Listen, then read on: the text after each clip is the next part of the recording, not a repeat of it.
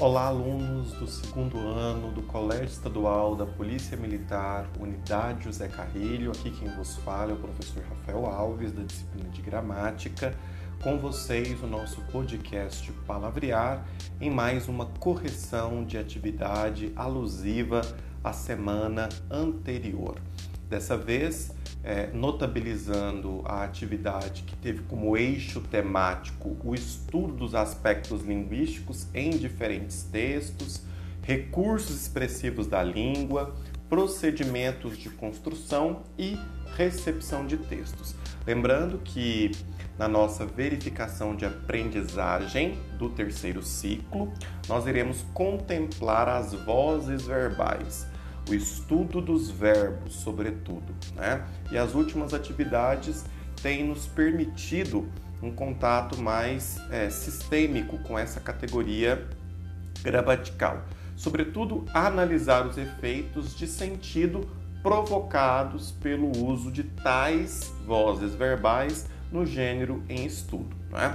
Vocês é, tiveram à disposição uma lista sucinta é? de apenas quatro exercícios um, que tiveram como finalidade recapitular alguns eixos centrais dessa discussão, uh, puderam consultar os links e as fontes que foram descritos nessa atividade, portanto, vamos analisar a atividade 1 tudo isso pode ser comprovado por qualquer cidadão. Então, nós temos aqui uma sentença, entre aspas, tudo isso pode ser comprovado por qualquer cidadão. A formativa dessa mesma frase é: veja, a formativa seria ah, a troca de posições gramaticais dentro dessa mesma oração. Como todos vocês sabem, nós temos aquela ordenação prototípica da língua, sujeito, verbo e predicado. Essa é a forma ativa, é? porque se cristalizou como sendo a regra em absoluto da língua portuguesa. Então, a formativa é justamente um mecanismo pelo qual haverá a predominância do sujeito, do verbo e do complemento. Então nós vamos analisar a alternativa A. Qualquer cidadão pode comprovar tudo isso. Tudo pode comprovar-se. Qualquer cidadão se pode comprovar tudo isso. Pode comprovar-se tudo isso. Qualquer cidadão pode ter tudo isso comprovado. Então perceba que a alternativa que melhor exprime a formativa pela predominância do sujeito é a alternativa A. Qualquer cidadão pode comprovar tudo isso, porque nós temos o sujeito, nós temos o verbo e nós temos o complemento. Já a atividade 2 é exemplo da construção na voz passiva, o segmento destacado na seguinte frase: Lembrando que, se nós pensamos a voz ativa como sendo o regimento prototípico da língua, sujeito, verbo e complemento, a voz passiva ela pensa notadamente a inserção do predicativo do sujeito. Então nós temos A. Ainda ontem fui tomado de risos ao ler um trechinho de crônica. B. A Solange toma especial cuidado com a escolha dos vocábulos. C. Glorinha e sua filha não partilham do mesmo gosto pelo requinte verbal. D. O enrubescimento da mãe revelou seu desconforto diante da observação da filha.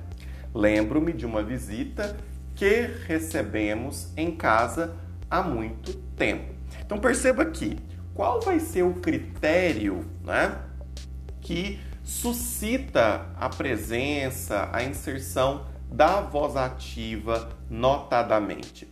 Diz respeito à predominância de um verbo irregular. No caso, nós temos o verbo ir, que aqui se marca pelo verbo fui em primeira pessoa, portanto, indica um pronome pessoal do caso reto. A alternativa A expressa com maior finalidade a inserção e o predomínio da voz passiva. Atividade 3. Assinale a alternativa em que há agente da passiva. Nós seremos julgados pelos nossos atos. Olhe esta terra toda que se habita dessa gente sem lei, quase infinita. Agradeço-lhe pelo livro, ouvi a notícia pelo rádio. Por mim, você pode ficar. Então perceba que, mais uma vez, eu preciso me orientar pelas vozes discursivas, pelos pronomes pessoais do caso reto, notadamente. Perceba que a alternativa A, pelo predomínio e a inserção do pronome nós, marca diretamente a, a inserção da passiva. Notadamente porque indetermina o sujeito. Né? Esse nós, na verdade, diz respeito a uma coletividade indeterminada. Para tanto, ficamos com a alternativa A.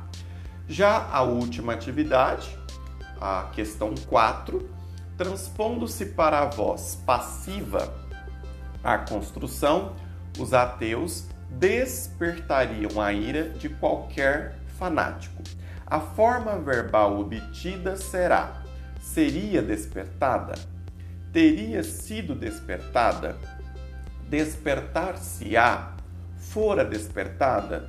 Teriam despertado? Então perceba que aqui, quando a gente transpõe para a voz passiva, há que se pensar numa marcação que indica é, necessariamente o presente, né? a temporalidade do presente. Para tanto, o verbo ser, uh, por absoluta é, inflexão para com o contexto, pressupõe que se compreenda a sua inserção. Portanto, a alternativa A, dentre as que aparece na, na questão relativa a atividade 4 é a que melhor exprime e dá conta daquilo que o próprio enunciado suscita. Portanto, eu peço que vocês é, revisem as vozes verbais, notadamente a voz ativa e a voz passiva, que serão eixos essenciais, eixos estratégicos